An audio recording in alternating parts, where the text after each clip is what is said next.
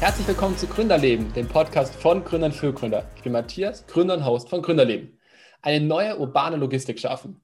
Mit Mr. Postman erschafft Patrick Giesen eine neue Art des Handels. Das Vernetzen von Einzelhandel, Poststationen und Käufer. Mr. Postman ist auf dem Weg, eine echte Lösung für das Logistikchaos in Deutschland zu werden. Herzlich willkommen, Patrick Giesen. Hallo Matthias, alles gut soweit? Auf jeden Fall. Vielen Dank, dass du da bist.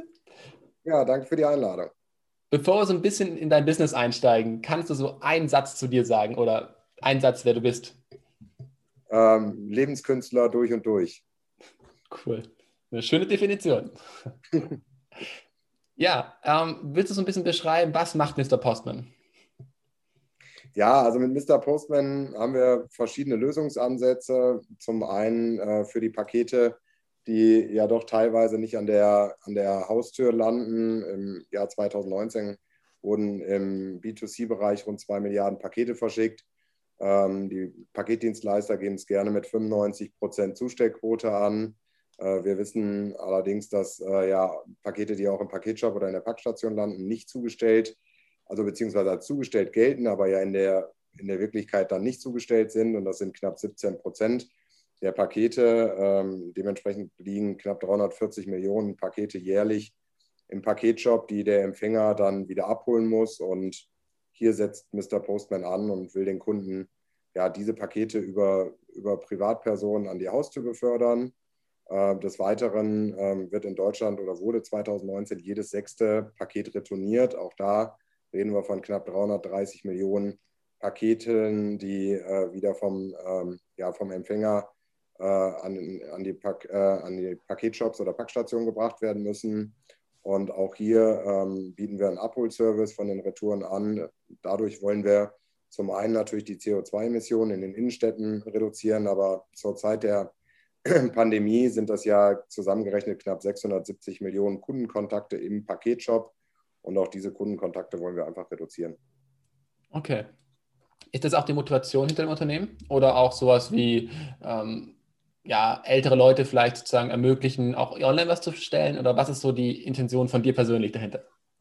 Also grundsätzlich geht es äh, darum, ich meine, ich bin selber Empfänger von äh, Paketen diverser Paketdienstleister und man hat natürlich äh, viele gute Erfahrungen gemacht, aber auch äh, viele schlechte Erfahrungen, äh, dass Pakete einfach letzten Endes äh, irgendwo abgestellt werden. Und die Intention dahinter ist, dem, dem Kunden natürlich das Paket zum Wunschtermin zuzustellen, wenn er berufstätig ist äh, und keine Möglichkeit hat, die Pakete entgegenzunehmen, dass er die direkt in die Packstation oder den Paketshop bestellt und dann über unsere Plattform die zum Wunschtermin an die Haustür zugestellt bekommt. Und ein ganz, ganz wichtiges Thema, ähm, was eigentlich jeder mittlerweile kennt, aufgrund der verbesserten Routenoptimierung fahren die Paketdienstleister ja fast Schlange durch die Innenstädte und da geht es natürlich auch um die CO2-Bilanz äh, wenn die Zustellung direkt in Paketshops oder Packstationen erfolgen würde äh, und die Paketdienstleister gar nicht durch die Innenstädte so groß fahren würden, hätten wir zum einen weniger Stau und zum anderen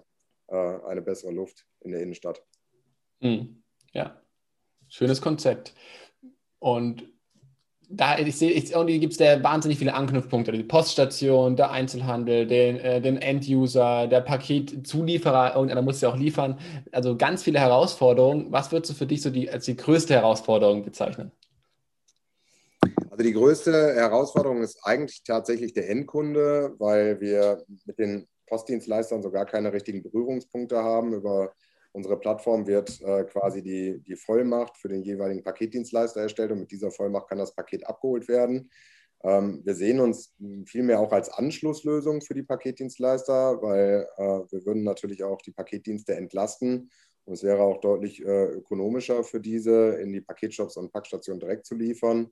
Also der, der, die größte Herausforderung ist tatsächlich, die Kunden vom Produkt zu begeistern.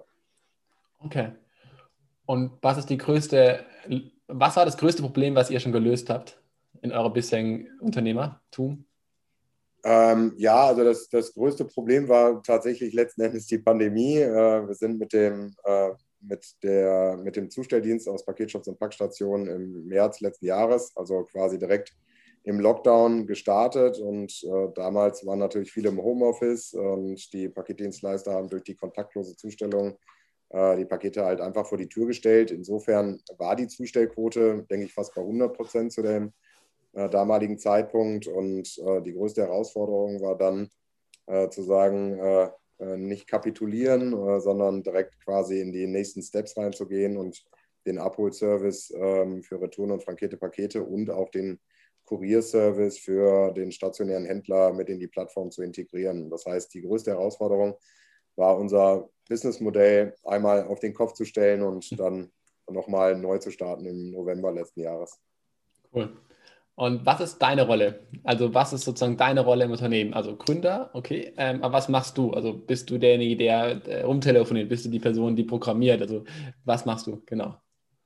Ja, programmieren tue ich nicht. Das macht bei uns der Sebastian Reifberger, der ist auch der CTO bei uns. Ähm, ich mache im Prinzip, äh, kümmere mich mit dem Frank Kellingrad äh, so ein bisschen ums, ums Webdesign, bin aber der tatsächlich, der telefoniert und der natürlich permanent äh, ähm, sich ums Businessmodell kümmert. Also das heißt, mein Bereich ist äh, eigentlich eher Vertrieb und äh, Business Development. Okay. Und was macht dir da besonders Spaß? Der Kundenkontakt oder der, die, die Vision? Ja, die, Vision an sich, der Kundenkontakt natürlich auch, wobei der Kundenkontakt tatsächlich äh, teilweise ein bisschen, ein bisschen schwieriger ist. Ähm, ähm, Unternehmen, die jetzt eine Transportmöglichkeit suchen, sind da eher flexibler. Der stationäre Einzelhandel, ähm, der ist da ein bisschen schwieriger zu erreichen, was einfach aufgrund der mangelnden Digitalisierung bei stationären Händlern äh, ein bisschen schwierig ist, ähm, ja, die davon zu überzeugen dass vor allen Dingen jetzt zu Corona-Zeiten ein Lieferdienst ähm, ihnen doch helfen könnte, weiterhin Umsätze zu generieren. Das ist ähm, ja eine Mammutaufgabe. Mhm. Wobei es ja wahrscheinlich genau die Lösung wäre. Also, es, wäre, es wäre tatsächlich genau die Lösung. Jetzt äh, gibt es ja mittlerweile die Möglichkeit, dass man äh, in den äh, Shops äh, Termine bucht, aber äh, es wäre schon, schon die Lösung gewesen, aber da hat es bei, bei vielen einfach auch an, der, an den Zahlungsmodalitäten gemangelt, weil äh, viele Einzelhändler der Meinung waren, wir würden dann für die auch noch äh, in Kasso spielen und das Geld einsammeln und den wieder bringen. Mhm. Ähm, da sind so die, die größten Schwierigkeiten, aber äh, viele Städte arbeiten mittlerweile an Konzepten äh, für innerstädtische Lösungen und da hoffen wir, dass die stationären Händler ähm, ja, sich dann mal äh, bereit erklären und da andocken. Cool. Was macht dir denn besonders Spaß in deiner Arbeit?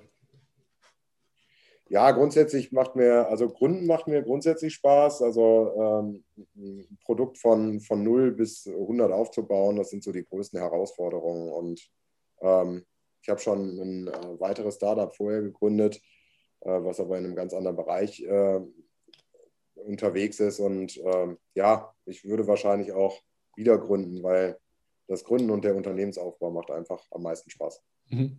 Und was macht überhaupt keinen Spaß? Musst du aber trotzdem machen? Ja, was macht überhaupt keinen Spaß? Also ähm, Webdesign ist so ein bisschen das, äh, was, mir, was mir nicht so liegt, aber wo man, wo man einfach dranbleiben muss. Und ähm, ja, also ich sag mal, telefonieren und Absagen am Telefon zu kriegen, das ist so, das ist eigentlich so das Schlimmste. Mhm. Okay. Du hast ja gerade eben schon gesagt, du hast schon mal was gegründet. Willst ja. du ein bisschen auf deinen persönlichen Background eingehen? Was hast du alles schon gemacht? Was hast du vorher gemacht? Was sind deine Skills oder was hast du dir beibringen müssen, um jetzt das Unternehmen so führen zu können, wie du es führst? Ja, also ich habe, ähm, ich bin äh, nach dem Abitur, ähm, war eigentlich der Plan meines Vaters, dass ich ins äh, Familienunternehmen mit einsteige, das ist im Bereich des Gesundheitswesens.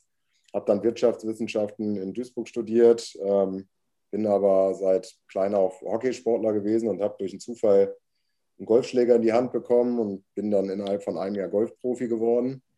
Ähm, habe dann ähm, ja, neben der Golflehrertätigkeit ähm, Golfbetriebsmanagement studiert. Nach der äh, Ausbildung habe ich einen äh, Einzelhandel für Golfmode äh, aufgemacht. Äh, zeitweise hatten wir, hatten wir zwei Filialen, ähm, aber aufgrund des ja, immer weiter anwachsenden Onlinehandels haben wir natürlich auch immense Umsatzeinbußen gehabt, sodass wir äh, den Laden 2019 äh, geschlossen haben, was eigentlich ganz gut war, weil kurz darauf kam ja dann dementsprechend Corona. Und ähm, ja, 2017 habe ich ein Startup gegründet im, im Bereich äh, der Altersarmut. Das äh, ist mehr ein karitatives Startup. Ich habe ähm, von der Nachbarin meiner Eltern eine Immobilie auf Rentenbasis gekauft, weil äh, sie äh, in der Altersarmut steckte und äh, quasi keine äh, Liquidität hatte. Und dann habe ich ihr die Immobilie abgekauft. Ähm, und ja, daraus ist dann die Idee von der modernen Rente entstanden. Da haben wir einen ähm, Immobilien-Scout für Rentner aufgebaut. Das heißt, wo Rentner letzten Endes ihre Leibrente berechnen können und dann ihre Immobilien einstellen können. Ähm, die, das Immobilien-Scout, also die Plattform dahinter, haben wir erstmal offline geschaltet. Das liegt aber mehr daran, dass die Rentner, die es betrifft, also 75 plus, nicht digital sind. Hm. Und der ähm, Leibrentenrechner, der läuft aber weiter und wir haben jetzt in den letzten zwei Jahren 20.000 Berechnungen äh, durch Rentner. Und äh, das Projekt schläft aktuell, ist aber äh, noch nicht abgeschlossen. Mhm. Cool. Also du bist wirklich sehr unterschiedlich unterwegs, aber siehst ja auch so ein bisschen den, den karitativen bzw. den sozialen Aspekt deinen Startups, oder? Also das höre ich zumindest raus. Genau, also es war jetzt ähm, bei, dem, bei dem ersten war es wirklich karitativ, also wirklich äh, auf Rentner bezogen, um ähm, ja, vielen Rentnern da eine Möglichkeit zu geben, auch ähm, ja, in der Rente ein bisschen, bisschen mehr Einkommen zu haben. Auf der anderen Seite ist es natürlich so, dass dieses Rentenmodell auch interessant für junge Leute ist, weil ein Haus auf Rentenbasis kann man kaufen, ohne ein Darlehen bei der Bank aufzunehmen. Das hat also äh, für beide äh, einen Mehrwert und äh, natürlich gehen im im Jahr relativ viele Immobilien über die Fiskalerbschaft an den Staat. Und äh, da ist so ein bisschen die Frage, ob das wirklich Sinn und Zweck ist. Und ja, bei Mr. Postman ist es eher der Nachhaltigkeitsgedanke. Also es, äh, es ist natürlich so, dass wenn man ein Startup gründet, man auch letzten Endes damit Geld verdienen will. Aber ähm, ja, es ist eigentlich eher dafür da, auch äh, einen Nutzen, einen Mehrwert den, den Menschen zu bringen, die es benutzen. Ne? Mhm. Wenn du es runterbrechen müsstest, was wäre so deine persönliche Vision oder deine Mission äh, in deinen ganzen bisherigen Startups oder so in deinem Leben? Ja, also, also die Mission ist immer weiter, interessante Menschen kennenzulernen und ähm, ja, letzten Endes dazu, dazu beizutragen, dass äh, unsere Gesellschaft so ein kleines bisschen besser wird, beziehungsweise vielleicht so ein bisschen mehr äh, wieder zu den Wurzeln zurückgekehrt wird. Äh, ich bin jetzt mittlerweile auch fast 40 und ich glaube, dass die Hilfsbereitschaft vor äh, 40, 50 Jahren äh, deutlich größer war, als sie jetzt aktuell ist. Mhm. Schön, eine schöne Mission. Welchen Tipp würdest du sagen, hast du für junge Gründer? Also wie kann man am besten starten, wenn man sagt, hey, ich habe auch Lust, das zu verändern, ich möchte das machen. Was würdest du sagen, so startest du am besten?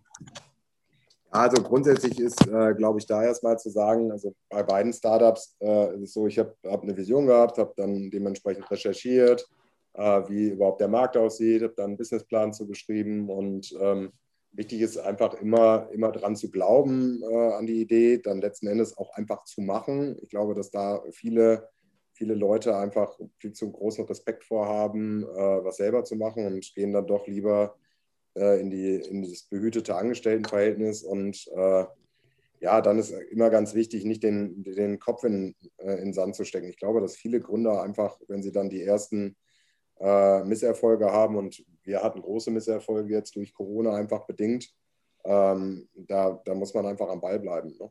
Mhm. Und immer weiter an das glauben, was man ja macht. Ne? Weil ja. wenn der Gründer nicht dran glaubt, dann äh, wird es schwer, den Leuten zu verkaufen, dass das gut ist, was man macht.